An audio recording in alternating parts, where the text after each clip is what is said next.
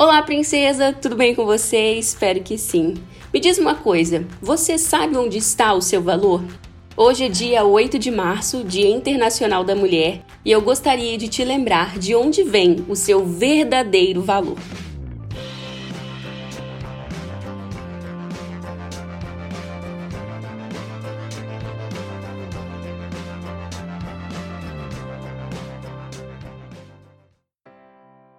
Começar o episódio de hoje refletindo com você sobre a palavra valor. Esta palavra que é tão pequenininha, que é composta apenas por cinco letras, está ligada ao preço que pagamos ou recebemos por algo.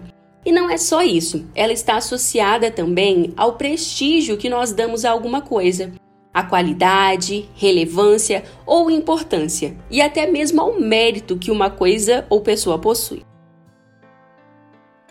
É uma palavra muito presente em nosso dia a dia, pois nós estamos sempre preocupadas com o valor de algo que nós precisamos comprar ou de algo que nós precisamos receber.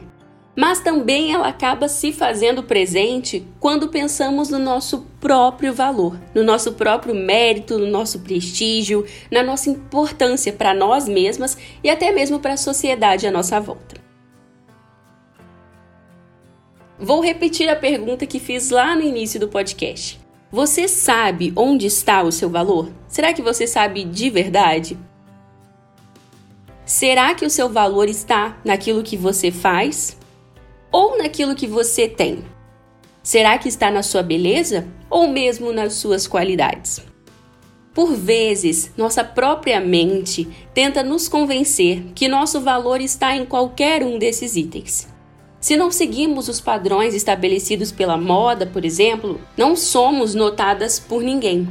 Se não temos aquele corpo ideal, aquele corpo padrão, como as solteiras poderão ser notadas e as casadas poderão manter seus maridos interessados? Ou mesmo como poderemos nos encaixar no padrão da mulher ideal se a gente não tem o corpo perfeito, a imagem perfeita que, convenhamos, é construída de tempos em tempos? Se não conseguimos ser bem-sucedidas, seja em nossas casas, no nosso trabalho, na criação dos filhos, nos estudos, na nossa vida acadêmica, como provaremos o nosso valor? Sutilmente, nós vamos carregando esses fardos, que no início parecem ser leves e parecem não ser nada demais, mas que a longo prazo vão tornando a nossa jornada cada vez mais pesada, cada vez mais cansativa e até mesmo frustrante. O que nós precisamos compreender, realiza, é que nosso valor não está em nenhuma dessas fontes. Seu emprego não define o quanto você vale, assim como os seus relacionamentos, as suas posses, os seus bens ou mesmo as suas habilidades, as suas capacidades. Todas essas fontes que insistimos em recorrer para encontrar valor, para encontrar propósito e até mesmo afirmação sobre nossas vidas são fontes falhas, pois elas são passageiras. E todas as vezes que uma dessas fontes seca, nosso coração acaba se machucando, se frustrando, se decepcionando. Sabe, é impossível que um homem, uma revista de moda ou mesmo um certificado de alguma faculdade traga valor para a sua vida. Nenhuma dessas coisas é capaz de estimar, de estabelecer qual o seu preço, pois elas não são as responsáveis pela sua criação. Elas não conhecem o seu processo de criação. Elas não sabem como você foi formada e esculpida, muito menos como você cresceu e amadureceu todos esses anos. Essas coisas não fazem a mínima ideia do progresso pelo qual você passou para ser a mulher que é hoje. Apenas o Criador sabe como você foi tecida ainda no ventre de sua mãe. Como nasceu tão pequenina e frágil, como suportou tantos desafios, como venceu, como chegou até aqui. Só ele conhece sua jornada até aqui, não é mesmo? E somente ele pode determinar o seu preço, o seu prestígio e a sua importância. O rei Davi compreendeu essa verdade e sobre ela escreveu no Salmo 139.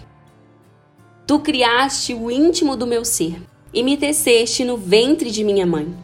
Eu te louvo porque me fizeste de modo especial e admirável. Tuas obras são maravilhosas. Digo isso com convicção. Salmo 139, versos 13 e 14. Assim como o rei Davi, você também é uma obra especial e admirável.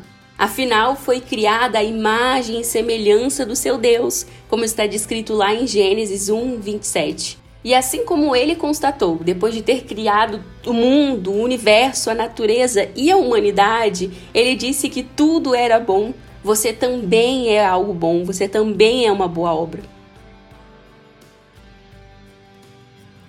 Embora você não esteja em nenhum museu como a Mona Lisa, você é tão preciosa, amada e tão cuidada quanto uma obra de arte que está localizada no Louvre, um dos maiores museus do mundo que fica em Paris. Não acredita em mim? Então pense comigo por um instante. Você lembra da Mona Lisa, né? Acabei de citar ela. Aquela moça com um sorriso enigmático que foi pintada pelo Leonardo da Vinci. O quadro original é uma tela pequena, com 53 centímetros de largura e 76 centímetros de altura. Apesar de ser algo tão pequeno, o quadro recebe cerca de 10 milhões de visitantes por ano no Museu do Louvre. E há alguns anos ela foi avaliada em nada mais, nada menos do que 2,5 bilhões de dólares. Essa peça tão preciosa conta com um imenso esquema de segurança para protegê-la, afinal, ela é preciosíssima demais. 2,5 bilhões de dólares é muito dinheiro, eu não faço nem noção né, de quanto é. Mas, sinceramente, não chega aos pés do preço pago pela sua vida. Não se assuste, é verdade. O filho unigênito do seu Criador, o filho do Criador do universo, foi o preço pago por você. Qual rei daria o seu filho em troca de um súdito tão pequeno, simples e por vezes tão desobediente? Qual rei daria seu filho por algo tão pequeno como nós? É, esses são os mistérios da graça de Deus. Eu sei que o seu coração vira e mexe fica pesado e incerto diante do seu valor. Talvez você tenha tentado encontrar o seu valor em coisas passageiras, em pessoas à sua volta, naquilo que você faz, naquilo que você é perante a sociedade. E todas essas buscas se mostram falhas em algum momento, porque o seu valor não está naquilo que você faz, não está naquilo que você produz, não está nas suas qualidades, nas suas habilidades, ou mesmo naquilo que você é perante o mundo. Mas o seu valor está no seu Aba, no seu Pai. Lembre-se que Ele é o único capaz de te avaliar e de estabelecer o seu valor, pois Ele é o artista, Ele é o Criador ele é quem assina o seu quadro. E você é tão estimada por ele, tão amada por ele, que ele ofereceu seu próprio filho como sacrifício em seu lugar, o que não é pouca coisa.